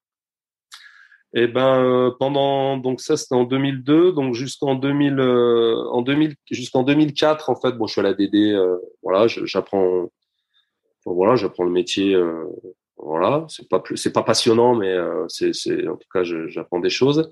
Et puis parallèlement, par rapport au milieu du kayak, je, je, suis plus du tout, euh, je, je, je, suis trop, plus trop en contact. Enfin, j'ai des copains, mais voilà, je suis ça de loin. Et en fait, en 2004, moi j'étais à Vallon-Pont d'Arc, donc il y a Benoît Péchier qui se sélectionne pour les Jeux et Nico Péchier. Et donc j'étais licencié dans leur club et donc avec avec le maire, on a monté tout un projet pour les suivre à la télé, etc. Dans Vallon. Et puis derrière, quand il a fait sa médaille, Benoît, son titre, Benoît, on a organisé une fête. Donc la DD, elle m'a missionné un peu là-dessus. Donc j'ai repris contact avec la Fédé parce que j'avais besoin d'éléments. Donc j'appelais les, les, gars à la Fédé. Donc puis on a fait une grosse fête. Bon bref. Et puis c'est là où j'ai commencé à reprendre contact. Et puis après 2004, il y a Christophe Rouffet, donc qui est arrivé directeur des équipes de France de course en ligne. En 2005, je pense qu'il est arrivé. Et, et Christophe, donc c'était un, un, ancien équipier, euh, il m'a demandé de, si ça m'intéressait de l'accompagner dans ce qu'on appelle une équipe de soutien sur les grandes échéances, c'est-à-dire euh, bah, transport des bateaux, euh, tout ce qui est des aspects logistiques, avec un gars qui est le batelier de l'époque qui s'appelait Jean-Marc Lejeau, qui est, qui est une figure euh, qui, qui, est à la retraite maintenant, mais qui était vraiment le, le, le, papa de tous les athlètes. Et donc, il me demande, Christophe, de si ça m'intéresse. Donc, sur les grosses échéances, en gros, c'est les championnats d'Europe, championnats du monde et Jeux Olympiques. La DDJS, elle, elle m'autorise à partir, parce que c'est du boulot quand même, donc elle elle m'autorise sur mon temps de travail à partir sur ses compètes. Et puis du coup, euh, bah, il y avait de la logistique et puis il y avait aussi avec Christophe, on était très proches, euh, une forme de, de soutien moral ou de voilà, j'étais aussi ouais un soutien moral pour lui. Je faisais le lien des fois un petit peu avec les entraîneurs sur euh, s'il y avait des petites tensions, des petites choses comme ça. Tu as d'essayer de mettre de, un petit peu de fluidité dans les relations humaines au sein du staff. Donc c'est super parce que tu as un rôle facilitateur en fait. Voilà, tu es facilitateur de la performance. Alors auprès des athlètes, moi j'intervenais jamais évidemment. Hein. Euh, il y a des entraîneurs, mais par contre, euh, si j'intervenais s'il fallait acheter des bouteilles d'eau et des, pâtes d'amande, quoi, on allait les acheter. Mais euh, sinon sur des aspects techniques ou alors juste pour amener de la confiance, mais euh, sans rentrer vraiment dans du pointu, sans rentrer dans du pointu. Donc j'ai fait ça de 2005 à 2012. Ok, ah ouais, t'as fait ça longtemps alors? Ouais, j'ai fait ça deux Olympiades avec Christophe. Et toujours, toujours ça, hein. Europe, mondiaux et Jeux Olympiques. Et puis peut-être une réunion ou deux dans l'année, mais très peu, parce que après, moi, je bossais à la DDJS. Alors, ce qui s'est passé, c'est qu'en 2007, j'ai quitté la, direction départementale jeunesse et sport de l'Ardèche et je suis rentré à la Fédé en tant que cadre technique, euh, CTR, conseiller technique régional sur la région Rhône-Alpes. Donc là, c'était encore plus facile pour aller, tu vois, sur les compètes, hein, parce que là, quand tu es cadre technique, euh, quand le défi te sollicite, voilà, il y a, y a, moins de difficultés. Donc, euh, donc tu vois, les étés, je passais entre les actions régionales, quand tu es avec tes minimes, que tu les amènes aux régates de l'espoir, euh, après les championnats de France d'eau vive et après les championnats du monde et les stages terminaux de course en ligne, je partais un mois et demi tous les étés. Hein, sur euh, sur les compètes mais voilà ce qui était bon c'était c'était très très formateur très intéressant en, en, tant que CTR tu fais quoi exactement euh, au jour le jour? Là tu dis tu vas sur les compètes qu'est-ce que tu fais exactement? Alors en tant que CTR, moi j'étais chargé, j'étais sur la, t'as plusieurs, euh, t'as le champ de la formation, t'as le champ de de tout ce qui est l'accès aux rivières, la réglementation, et puis t'as le champ, je, je la fais un peu rapide, et puis le champ sportif. Donc moi j'étais sur le champ sportif. Euh, alors tout ce qui est l'organisation des stages, la formation des entraîneurs, euh, voilà. Donc au quotidien, tu te déplaces des fois dans des clubs pour aller voir des entraîneurs. Tu tu répares une remorque tu déplaces des bateaux, tu vas à des réunions de préfecture. Bon, voilà, c'est assez, c'est très varié. C'est très varié. Et puis, j'étais, alors attends, est-ce que j'étais, euh... non, voilà, c'est ça, c'est ça. Je, j'avais, j'avais pas de mission nationale particulière. Est-ce que ça te convient justement, euh, euh, ce rôle à la, à la fédération? Alors, CTR, c'était super. Moi, je me suis régalé. Euh, et puis auprès de Christophe, c'était super. Et puis petit à petit, bah, j'ai senti les deux dernières années que j'avais bien envie de remplacer Christophe. Je savais que Christophe allait partir après 2012. Et, je sentais que ça m'intéressait de driver l'équipe voilà, de driver l'équipe de coach parce que j'avais mon avis sur certaines choses, parce que voilà, parce que je j'avais l'impression que je pouvais apporter. Alors moi, Christophe, c'est un, c'est une inspiration professionnelle. Christophe Rouffet, c'est vraiment quelqu'un que, je, que j'adore. On, on, se, on s'entend super bien. Bon, on se voit presque plus maintenant, mais en tout cas, on a bossé ensemble, c'était génial. Euh, et donc, bah, il y a eu un appel d'offres. On était trois, quatre à candidater. Bah, Babac, il y avait Babac, François During, je sais plus, Xavier, je sais plus à l'époque en 2012. Donc voilà, on a, on a été, on a été, euh, écouté à l'INSEP et tout. Puis c'est moi qui ai eu le poste en 2012, le directeur des équipes de France. Qu'est-ce que tu souhaitais apporter, toi, justement? Ben, c'était euh, une vision globale de l'individu. Euh, tu vois, c'est-à-dire que tu t'essayes de prendre. Alors, tout le monde est d'accord. Euh, voilà, on va dire oui, il faut prendre ça tout le temps, mais euh, voilà, une, vision globale de l'individu et la dimension émotionnelle de l'intégrer pleinement dans la préparation. Moi, dès que j'ai interrogé les athlètes, je me rappelle au, début d'année, ouais, qu'est-ce pour les jeux, qu'est-ce qu'on pourrait faire pour améliorer la préparation finale des jeux. Il y en a pas mal qui m'ont dit, bah, ouais, on est le, stress, quoi, la psychologie et tout. Donc moi, il se trouve que c'était quelque chose qui m'intéressait. Donc euh, voilà, on a pris une coach pour l'équipe, on a monté tout un projet autour de la, dimension mentale et pour le staff, et pour moi, et pour les athlètes. Euh, c'était un peu nouveau, on va dire, la manière dont on l'a monté euh, sur la course en ligne. Euh, voilà, l'idée aussi, c'était d'être euh, d'être juste, pas d'être sympa, hein, mais d'être juste dans des choix. Euh, voilà, de manager les entraîneurs pour voilà, bah, pour qu'ils pour qu'ils soient dans les meilleures conditions pour collaborer entre eux voilà, moi, la notion de collaboration, elle est vachement importante. Euh, je me suis séparé d'un entraîneur. C'était un très bon entraîneur, mais par exemple, il avait des difficultés à travailler en équipe. Je considérais qu'il avait des difficultés à travailler en équipe, alors que c'était un très bon entraîneur. Mais pour moi, voilà, la notion de, de, de, de partager des choses pour progresser ensemble, elle est quand même très importante. Et d'être solidaires les uns des autres, c'est des choses, euh, des éléments qui sont importants. J'imagine que c'est hyper difficile de virer quelqu'un qui est euh, entre guillemets compétent et qui est euh, qui arrive pas à s'adapter entre guillemets d'après toi. Euh... Comment on fait humainement? C'est, ma En plus, et puis, et puis qui est un ami. En plus. Ah, voilà, alors, alors, comment on fait humainement? Bah on on prend du temps et on explique. Mais euh, moi, j'ai toujours considéré qu'à partir du moment où euh, je prenais une décision dans l'intérêt de l'équipe, en lien avec mes valeurs, tu vois, et dans le respect du, cadre, euh, du cadre réglementaire. Hein. Bah, je, je, je, je, te dis pas que j'ai bien dormi la veille de lui annoncer. Hein. Je veux dire, à partir de là, je me sens droit dans mes bottes.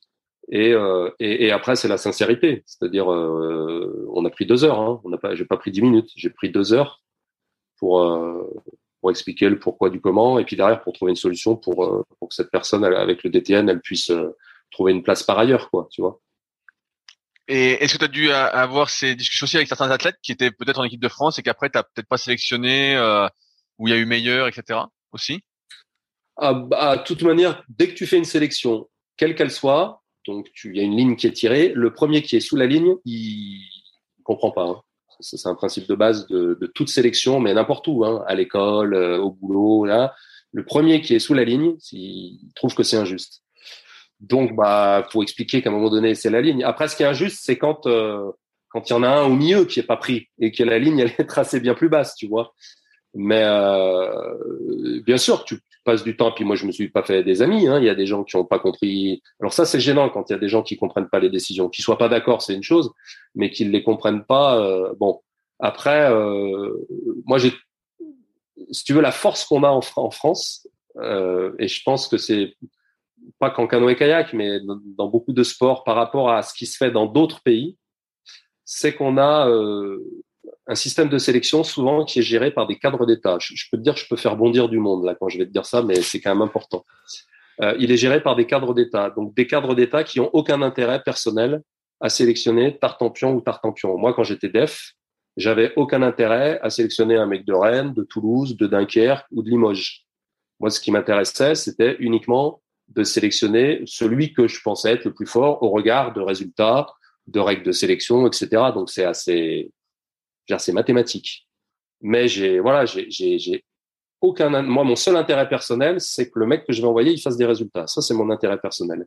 Mais le club dont il fait partie, j'ai pas d'intérêt. Et donc quand tu quand es cadre d'État, c'est pour ça que les DTN, c'est eux, les directeurs techniques nationaux qui sont cadres d'État, c'est eux les patrons du haut niveau. Euh, euh, c'est pour ça que tu peux sélectionner sereinement.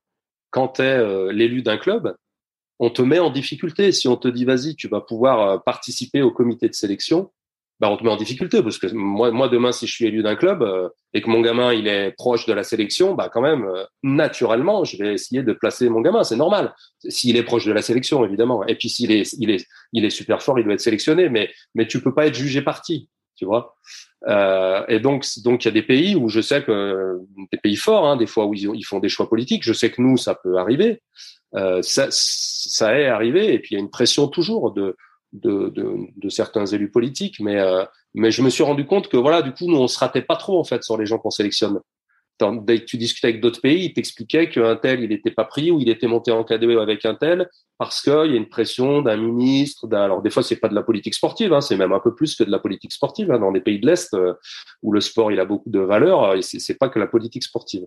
Donc donc voilà, quand tu expliquais ça, euh, oui, j'ai pris des décisions qui, des fois, puis c'est des décisions partagées, hein, c'est partagé en particulier avec le directeur technique national et validé, euh, validé derrière par, par, quand même un peu de monde.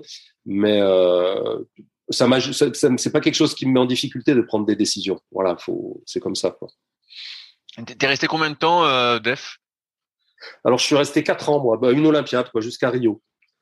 Jusqu'à Rio. En fait, j'ai hérité d'une génération euh, je pense, assez, brillante et assez forte et assez euh, riche humainement, tu vois, au-delà de, de l'aspect sportif et qui, a, qui est arrivé à maturité, je dirais, à la fin de la, à la fin de l'Olympiade 2012. Tu vois, euh, d'ailleurs, on regarde les résultats, si on regarde les résultats, voilà. Cette génération, elle est arrivée, cette génération, elle a été ouverte par Marie, Marie Delattre et, et Anne Lorviard, si tu veux on pourrait peut-être même dire euh, pas Babac. Babac, il a ouvert autre chose, mais euh, il nous a autorisé à gagner euh, Babac. Mais les filles, elles, elles ont, elles ont ouvert une génération. Ça, elles ont donné de la confiance à tout un, panel d'athlètes et qui sont arrivés à maturité, voilà, dans cette période-là. Et puis, et puis un peu du coup dans l'Olympiade 2012-2016. Euh, donc c'était c'était agréable. Je veux dire, c'était des gens qui étaient cultivés, qui qui, était ambitieux. Alors, je, tout, tout n'a pas été rose. Hein. Je, je, mais je vais dire, c'était, c'était une belle équipe. Moi, c'était une belle équipe. Alors, moi, j'étais sur les juniors, les moins de 23 et les seniors. Euh, c'est surtout avec les seniors que j'ai partagé, parce que du coup, tu peux pas te démultiplier quand même. Euh, donc, euh, j'ai moins partagé avec les juniors et les moins de 23, évidemment. Quand, quand tu def, ça ressemble à quoi une journée? Est-ce que tu es sur l'eau euh, à entraîner ou pas du tout? Tu laisses les entraîneurs entraîner et toi, tu, fais des points avec les entraîneurs euh, tout au long de la journée ou des semaines? Alors ouais, quand, non, quand tu es sur ouais, non, tu entraînes pas. Hein. Déjà, la, la, la, première chose, c'est que tu entraînes pas parce que c'est pas c'est pas le job.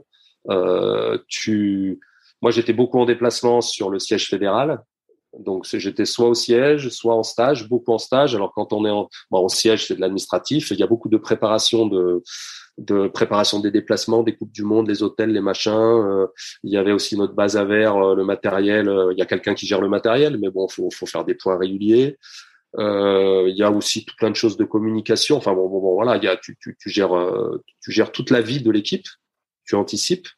Et puis les relations aussi avec les élus, avec la commission. Et puis tu as le, le, management de l'équipe d'entraîneurs qui, qui te font part des difficultés qu'ils peuvent rencontrer avec des athlètes. Donc voilà. Et puis des difficultés qu'ils peuvent rencontrer entre eux aussi, parce que bah c'est faut les gérer. les entraîneurs aussi. Hein, c'est quelque chose. Hein. Donc, euh, donc voilà, faut. Ça prend du temps. Ça prend du temps. C'est de la gestion humaine. Il y a beaucoup de gestion humaine. Ça prend du temps au téléphone. Euh, voilà. Et puis avec les athlètes aussi, mais les athlètes c'est un peu différent. C'est pas la dimension sportive. Il y a la dimension du suivi social aussi, euh, où tu travailles avec quelqu'un à la fédération qui gère ça. Voilà, faut tout mettre en musique tout mettre en musique, être un peu dans l'ombre et tout mettre en musique. Donc c'est quelque chose qui me qui me plaît bien moi ça. Ouais. Qu'est-ce qui fait que tu as arrêté alors? Eh ben j'ai arrêté parce que bah, familialement c'était compliqué. Je, je, tu vois voilà j'avais beaucoup de déplacements donc c'était un petit peu compliqué familialement et puis euh, j'avais j'avais été en plein accord avec euh, l'équipe qui était le, le, DTN de l'époque Philippe Graille. Euh, il m'avait quand même laissé pendant quatre ans euh, pas les mains libres parce que parce qu'à un moment donné je lui rendais des comptes mais par contre je, il m'a pas imposé des choses j'ai pu vraiment mener à bien le projet avec les entraîneurs voilà et puis là il y a eu un changement d'équipe euh, et je sentais bien que j'étais pas euh, euh, je, comment dire? Libre. Pas en accord. Voilà, j'étais pas en accord avec, et, ça s'est confirmé en plus par la suite dans ce qui a été mis en place. Voilà, je, je me, je me sentais pas de repartir euh, euh, dans, dans ce que j'avais cru comprendre de l'état d'esprit. Donc, il s'est vérifié. Hein. Euh, c'était pas, c'était pas comme ça que je voyais les choses. Donc, c'est aussi pour ça que j'ai demandé à arrêter. C'est les deux raisons. Qu'est-ce qui a changé, euh, si tu peux euh, expliquer Ben, je, je, dirais que, tu vois, déjà dans, dans le haut niveau, il faut innover. Évidemment, il faut tout le temps aller de l'avant, il faut tout le temps chercher des choses euh, pour pour battre la concurrence internationale mais euh, tu peux pas non plus brusquer les choses. Tu peux pas tout changer parce que les athlètes, ils ont besoin d'être dans un univers quand même qui qui connaissent, qui maîtrisent un peu. Et moi, ma conception, c'est que si tu fais des évolutions, et il faut en faire par contre, mais tu tu peux pas tout euh, balancer euh, d'un revers de main, repartir sur des nouvelles règles de sélection, un nouveau mode, une nouvelle planification, des nouvelles personnes, euh, des, des nouveaux process de fonctionnement ah non, mais si tu fais ça, tu, bah, c'est bon, tu, Los Angeles. tu seras prêt à Los Angeles. Non, mais je plaisante pas, hein. Tu seras prêt à Los Angeles en 2028, quoi. Parce que, parce qu'il faut du temps pour apprivoiser l'environnement. Et les sportifs, c'est bien qu'ils soient dans des zones d'inconfort. On le dit toujours, mais ouais, il y a, des moments où il faut qu'ils soient dans des zones d'inconfort. Nous, on, les a mis dans des zones d'inconfort, mais il y a des moments où il faut qu'ils soient dans des zones de confort aussi. Et tu, voilà, tu peux pas tout le temps les mettre dans une forme d'incertitude. Je crois que alors de, ce que j'ai quelques contacts, mais euh, franchement, euh, je cherche pas plus que ça en avoir. Mais euh, voilà, il me semble que la confiance, la confiance dans le système. Je dis, je fais ce que je dis. Voilà, j'écris des choses euh, en avance, elles sont respectées, etc. C'est tous des petits éléments. À quelle sauce un athlète il va être mangé? Voilà, c'est quoi les règles de sélection, les dates, les machins? Euh, ok, je suis d'accord ou pas d'accord en tant qu'athlète, mais je connais les règles du jeu. Voilà, et les règles du jeu ne changent pas. Nous, pendant quatre ans, je peux te dire que les règles du jeu, elles étaient écrites, qu'il y avait des... Bon, bref. Euh... Et, donc ça, si tu brises la confiance, enfin voilà, c'est tellement des réglages fins avec ces, ces, les, les, sportifs. Si tu brises la confiance, mais le temps que tu mets à la reconstruire, mais c'est c'est des années et des années et des années quoi. Ouais, ouais c'est comme dans la vraie vie. Euh, si t'as plus confiance en quelqu'un, t'as plus confiance. Exactement. C'est fini quoi. fini. Exactement exactement ça. Donc du coup, euh, bon voilà, du coup, je, je, je, voilà, je, pense que et, et, et, tu peux aussi, euh, tu vois, faire évoluer les ressources humaines, c'est important, mais même moi aujourd'hui dans ma vie au Crève Antibes, tu peux pas non plus euh, bazarder une équipe. Tu es obligé de faire par petites touches parce qu'il y a des choses à transmettre, il y a un équilibre dans l'équipe. Euh, il faut du sang neuf pour autant régulièrement. Voilà, ça s'alimente, mais tu, tu peux pas tout couper comme ça. Donc euh, bon voilà, mais après euh, moi ce que je ce que j'aime bien dire c'est que le sport c'est simple. À un moment donné, il y a une échéance. Voilà, là il y a une échéance dans trois semaines, dans un mois à peu près. Bah voilà, c'est facile quoi. Tu, regardes des résultats, puis voilà, c'est tout. il suffit il suffit de ça parce que après il faut être aussi ouvert à à d'autres modes de fonctionnement, tu vois. Euh. Donc je, voilà, je suis plutôt curieux, mais on verra quoi on verra bien ce que ça produit. Je souhaite pour les athlètes en tout cas que ça produise. Quoi. Ça. Donc en 2016, tu arrêtes ton rôle de, de def et là, c'est quoi le, le, plan professionnel entre guillemets? Eh ben donc je suis, je suis retourné CTR, euh, je suis retourné CTR en, en Auvergne-Rhône-Alpes, donc la région a changé, enfin là ça a grandi quoi, avec les missions similaires et en plus on a monté, donc ça c'était super, on a monté un pôle espoir euh, de slalom à, à Oyonnax euh, et ça, je trouve, tu vois, moi, il y a un truc dans mon parcours que j'ai vachement apprécié, c'est qu'en tant qu'athlète, je suis parti, bah, comme tous les athlètes, d'un niveau euh, débutant. Et puis après, je suis allé jusqu'aux Jeux Olympiques. Et en fait, en tant que cadre, moi, j'ai eu la chance de pouvoir, euh, en tant que CTR, être avec, euh, faire des stages là où j'entraînais des gamins minimes qui découvrent la compète. Tu leur donnes, tu leur donnes le goût du travail, le goût de la, la bonne ambiance, etc., de, des progrès techniques et puis euh, et puis de les accompagner comme ça bah, avec des juniors, avec des avec des moins de 23 jusqu'aux Jeux Olympiques. Donc que ce soit dans le champ euh, en tant qu'athlète, pratique personnelle ou en tant que cadre, j'ai pu accompagner euh, des sportifs sur toute cette trajectoire quoi. Donc je je pense que c'est quand même un, en tout cas ça me plaît moi d'avoir cette cette, cette ces expériences là. Qu'est-ce qui t'a amené à Antibes alors de quitter l'Auvergne-Rhône-Alpes? Bah, j'avais envie de, j'avais envie de voir autre chose. j'étais aussi, j'avais envie de quitter la fédé de canoë kayak. voilà, je ne me retrouvais plus. Et donc du coup, du coup, ça faisait un moment que ça me trottait dans la tête d'aller dans un CREPS sur le département haut niveau pour découvrir d'autres sports. Voilà, d'autres sports, d'autres pratiques. Euh, donc il y a eu une opportunité à Antibes. Il se trouve qu'en plus j'avais des, amis là au Krebs d'Antibes, Anne Xavier Kempf, des kayakistes, euh, des descendeurs. Euh, je suis pas venu pour Antibes, je suis venu pour la mission. Voilà. Et là, bah, je découvre d'autres sports, du sport euh, basket, sport collectif, avec sport professionnel, avec des centres de formation, des agents autour des joueurs. Donc voilà, c'est quelque chose de, de vraiment différent de ce que j'ai l'habitude. bon, après des sports plus habituels comme la natation, euh, la voile, des sports de nature. Euh, on a du golf, on a euh, du trampoline, de la gymnastique. Bon, voilà, on, a six, sept sports, du tir sportif depuis quelques, depuis un an là. Donc, donc voilà. Et, sur cette structure, je gère l'équilibre de vie des sportifs, donc surtout des collégiens et des lycéens et des internes, ceux qui sont à l'internat. Parce que voilà, je, suis assez, de par mon parcours, je suis assez sensible au développement du sportif à long terme et au fait que pour être performant à maturité, à l'âge, bah, ça dépend des disciplines, mais en gros en senior, il y a des, il y a des fenêtres de développement, que ce soit au niveau mental, au niveau physique, etc. Il y a des fenêtres propices à tous ces développements. Il y a des choses à faire, il y a des choses à ne pas faire.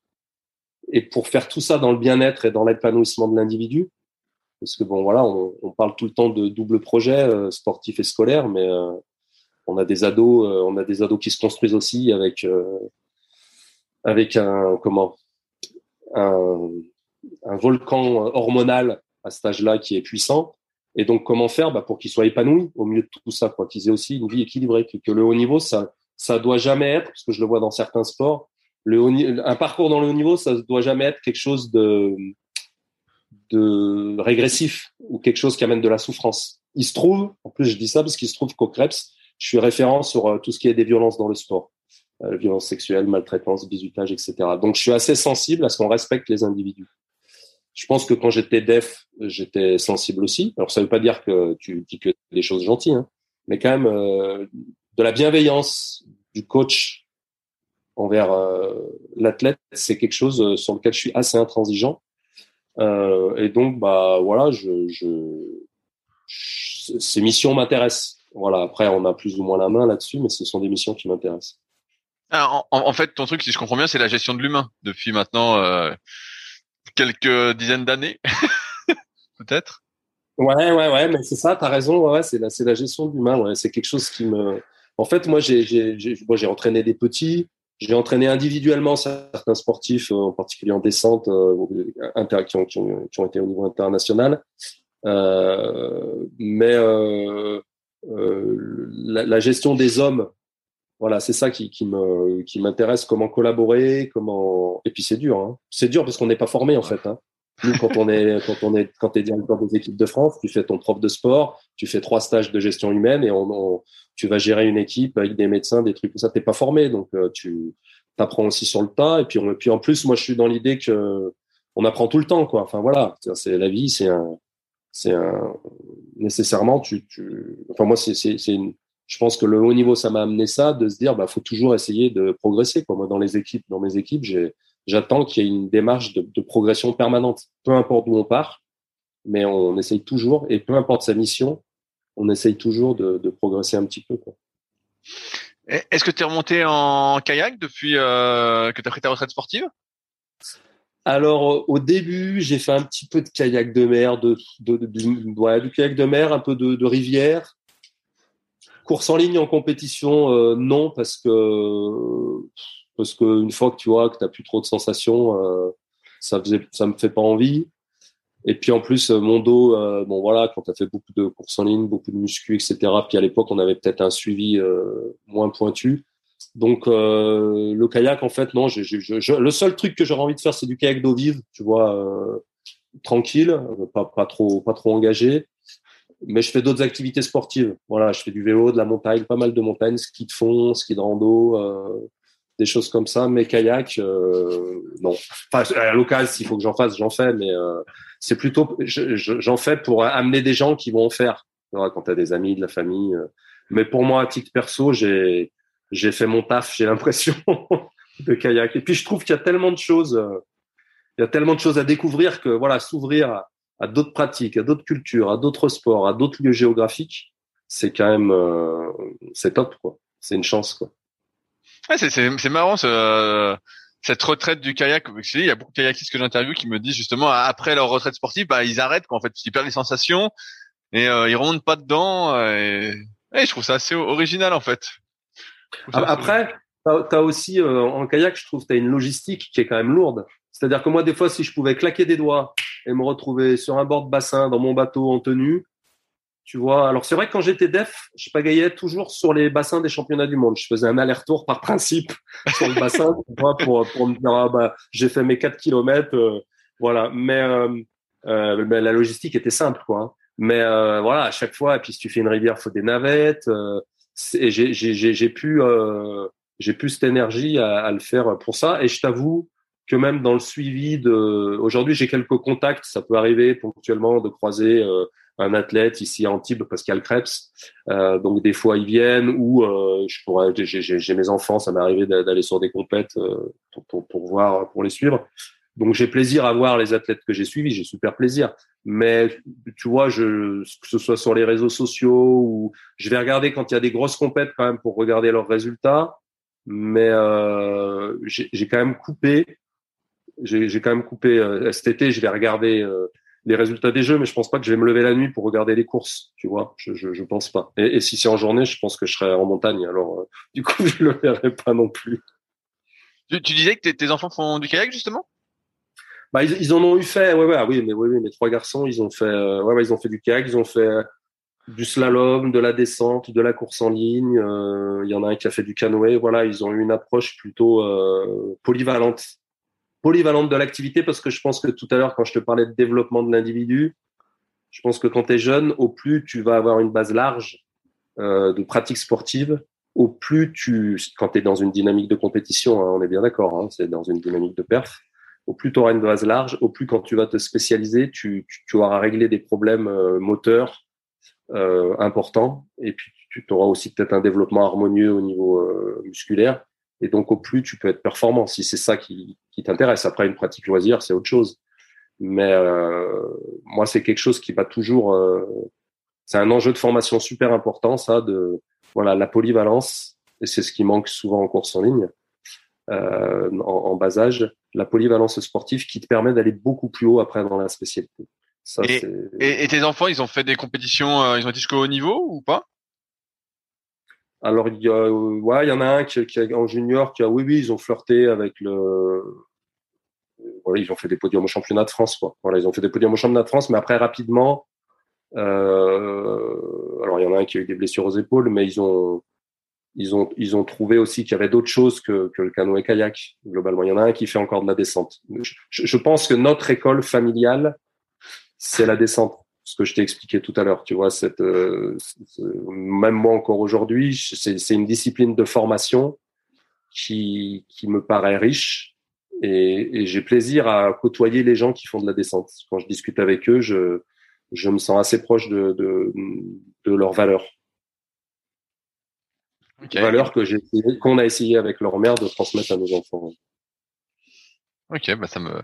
J'arrive un peu au bout de mes questions. Est-ce qu'il y a des, des sujets qu'on n'a pas abordés que tu souhaitais aborder? Euh, bah écoute, je, non, j'avais pas vraiment de, de drame en fait. C'est vrai que depuis deux trois jours, je m'étais dit bon allez, euh, essaie de te rappeler deux trucs machin. Puis en fait après j'ai dit non, ben ce qui, ce qui, ce que je dirais, c'est ce qui me tient à cœur et ce qui est important au final, tu vois. Donc euh, donc euh, non, je j'ai pas comme ça. Je te rappellerai, tu feras des rajouts. Non oui, je, je, je peux, ça, ça y a pas de souci. C'est sûr, ce soir, je vais me dire ah putain, j'aurais dû parler de ça. Non, non, mais c'est, c'est, je, je, te remercie hein, de, de, ce que tu fais pour le canoë kayak parce que je pense que c'est quand même, euh, c'est bien de transmettre, de transmettre et de partager. Donc, euh, je trouve ça plutôt chouette. Et, et est-ce que tu as quelqu'un que euh, toi tu souhaiterais entendre sur le podcast, que tu aurais envie d'entendre, euh, qui peut-être aurait des questions à, à poser? Eh ben, Christophe Rouffet, je pense que c'est quelqu'un donc qui a été def de 2005 à 2012 euh, c'est quelqu'un que j'apprécie. Je pense que c'est quelqu'un qui a donc aujourd'hui il est à l'INSEP il est à l'INSEP sur les la formation des cadres supérieurs du sport, je crois. Et c'est quelqu'un qui a apporté euh, dans la, à la course en ligne, là, sur les huit ans, de, si tu regardes les, résultats sportifs sur cette période-là, ils ont progressé. Il a structuré des choses et, et je pense qu'il a, les, les gens sous-estiment ce qu'il a pu apporter euh, à la course en ligne française pendant pendant ces huit ans. Donc euh, donc ça peut être quelqu'un. Moi, ça, ça peut, je pense qu'il a des choses intéressantes à dire. Ok, bah, je, je, je, vais le... sur la formation, sur tout ça. Je, je vais le contacter de ta part juste après, en espérant qu'il soit disponible. Voilà. Oui. Euh, si les, si certains qui écoutent le podcast veulent te contacter, est-ce que je mets un lien vers ton LinkedIn par exemple ou autre chose? Ouais, ouais, ouais, ouais, pas de souci, bien sûr. Ouais, ouais, aucun problème. Eh bah super. Eh bah euh, merci de ton temps, euh, Vincent. C'était euh, un plaisir. Eh ben, Et puis, moi bah, aussi. Puis bah, je te tiens au courant euh, de la suite des Merci. événements. Merci Rudy, c'était agréable. C'est marrant de se raconter comme ça. Oui, oui, mais ça, remercie ça, rappelle, ça rappelle des souvenirs en fait. Ça rappelle plein de souvenirs et, euh, et on se rappelle de choses qu'on avait oubliées souvent. Donc euh, Complètement. c'est marrant. Et bah ça marche. Salut à tous. Au revoir. Si vous êtes encore là, c'est que l'épisode vous a plu. Dans ce cas, je vous invite grandement à m'aider à faire grandir ce podcast en mettant une note de 5 étoiles et un commentaire d'encouragement sur l'application de podcast où vous l'écoutez et plus particulièrement sur l'application podcast d'Apple. Cela m'aidera d'autant plus à accueillir les meilleurs kayakistes français grâce à la crédibilité que vous me donnerez. Enfin, vous pouvez retrouver la retranscription écrite de cet échange sur www.secretdukayak.org. En attendant, laissez glisser et à la semaine prochaine.